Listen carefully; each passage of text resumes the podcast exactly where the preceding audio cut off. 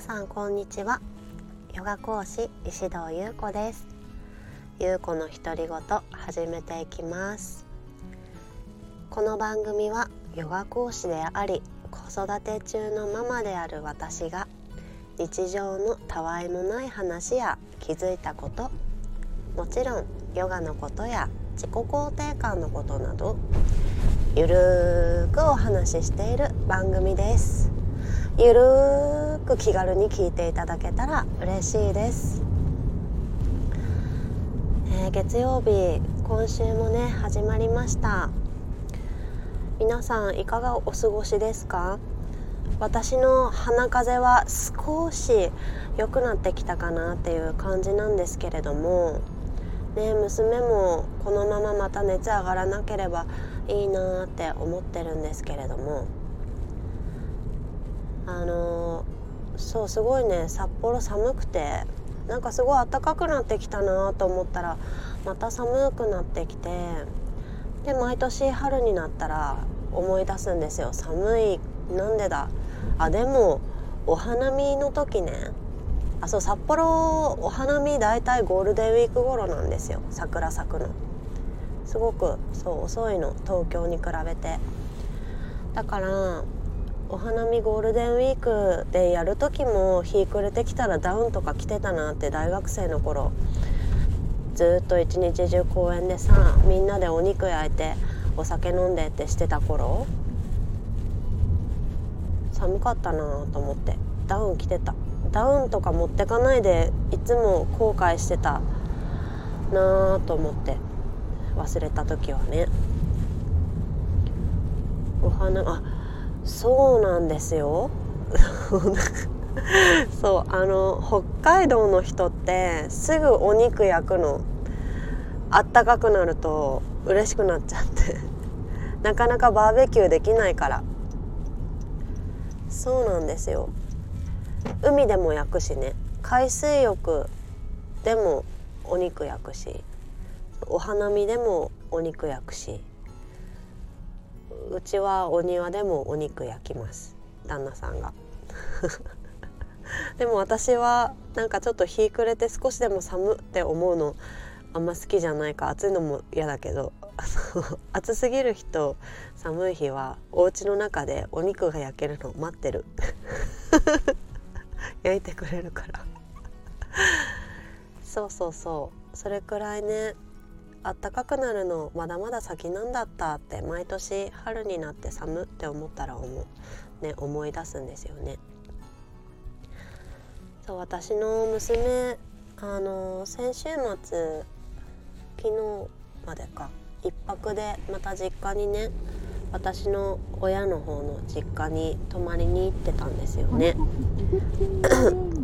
でさまだ席とか鼻水とかあって自分も風邪なのになんか仕事に出る私の父まあ彼女にとってはおじいちゃんが仕事に出る時に「気をつけてね」って「寒いからね」って言うんですよ。まあ、私とか私の母やおばあちゃんの真似して言ってるんだろうけどそうなんかさ2歳でも自分があんまり体調良くなくっても思いやる気持ちってあるんだなと思って嬉しくなったんですけどねそうなんかさ2歳だからまだもう何て言うんだろうまだ保育園っていう社会には出てるけれどもものすごく外で傷ついて落ち込むとかまだ体験してないからそれこそ自己肯定感の塊なんですよね。私の娘の年頃ってだけど多分これからさいろんな経験をして、まあ、なんかちょっと落ち込んだりとか自分ダメだって思うような経験もきっと積むと思うんですよ。まあ、その時にへし折れるんじゃなくってまた立ち上がる力私は大丈夫って思える力を育んでいってほしいし私があの一緒になって家庭でできることをね一緒にやっていきたいなって思ってでセルフラブキッズっていう講座でもねそういう内容をねお話ししていくんだけれども彼女が私の娘がねおじいちゃんに向けて「気をつけてね」って「寒いからねあったかくしてね」って言ったみたいにさ自分に対して思えるような人になっていてほしいなって思うんですよ。じゃあ果たしてそれって私たちどれくらいできてるのかなって思った時に結構難しかったりする方の方が多いと思うんです。私もそうだったしね。自己肯定感ひくひくの時代に。そう。誰か自分の家族とか自分の子供を子供をイントネーション変になっちゃった。自分の子供を自分の隣にいる大切な誰かを思うように自分のことも大切にしていくっていうこととても大事だと思っていて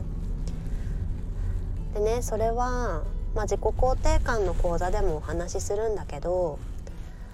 ヨガでマットの上でも実は練習できることだったりするんです。で私はそれを結構自然と頭で考えずに、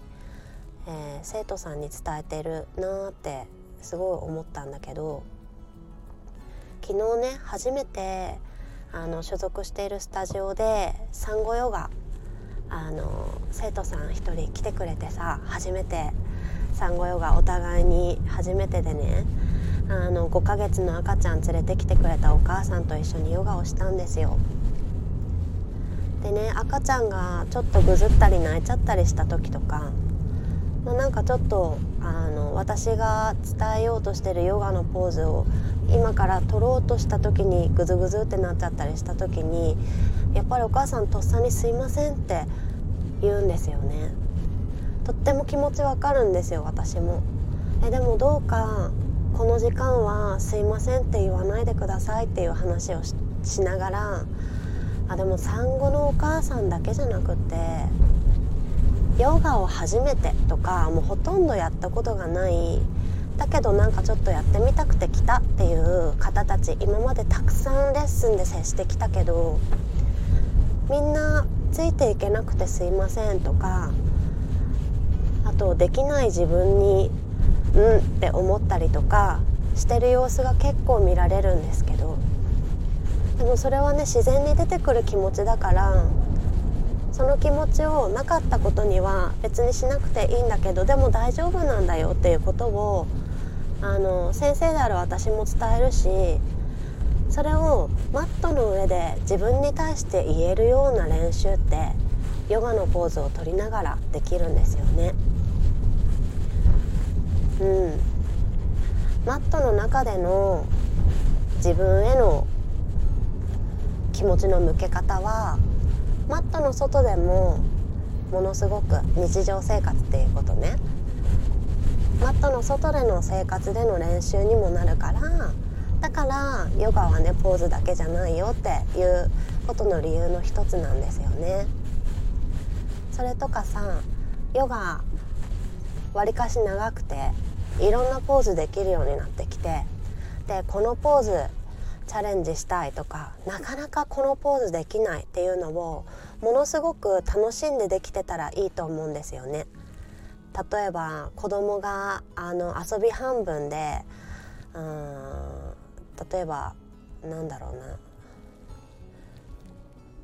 缶蹴りと缶蹴りとか今やるのかな。例えが出てこないな。なんかじゃん例えばジャンプをしてもうちょっと向こう側の砂まで着地したいとか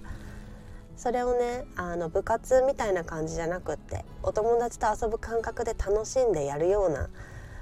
例え下手だな。なんかそんな感じ。そんなような感じでヨガの練習できてたら結構面白いんじゃないかなって思うけどでも何クソ何クソみたいな感じであのこのポーズできるためにとか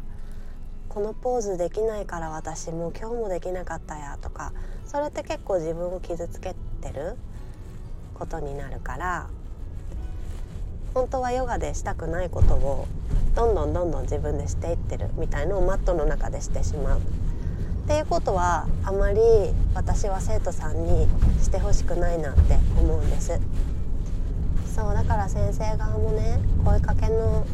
え、タイミングとかかける言葉とかあと見本の見せ方とか結構気をつけてるんですけどうん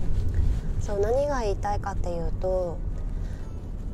自分を大切にすることをヨガでも練習できるんですよね実はっていう話がね今日はしたかったの。これからヨガの体験あのされる方のレッスンねしに行くんだけど今日もねできるだけ自分に心地よく向き合う時間。あそういえば今日ヨガですごい心地よく自分に集中できたなって思うために思うためにというか自然と思えるために、うん、私今日もそういう言葉がけしていきたいなって思いながら運転してました。あーなんか今日ラジオで初めてヨガっぽいこと言った気がする。とはいえさ私もさもうほんと最近なんですよね。あのヨガをしてる最中自分に優しくできるようになったのって。結構さバレエ畑で育ってたから、うん、できないことをやもうめちゃくちゃ練習するみたいな世界にいたからさ。ヨガもそうやって練習してたからずっと。しないって決めてもしてたから心の癖で。たまにねひょこって出てくる時もきっとあるんだろうけど今はねそれをあひょこって出てきたって観察できる自分がいるからね。それもね面白がってるんですけどね自分で。またたまにヨガしヨガの話をねしようと思います。ぜひぜひぜひぜひ噛みまくり。ぜひぜひ聞いていただけたら嬉しいです。それではまたお会いしましょう。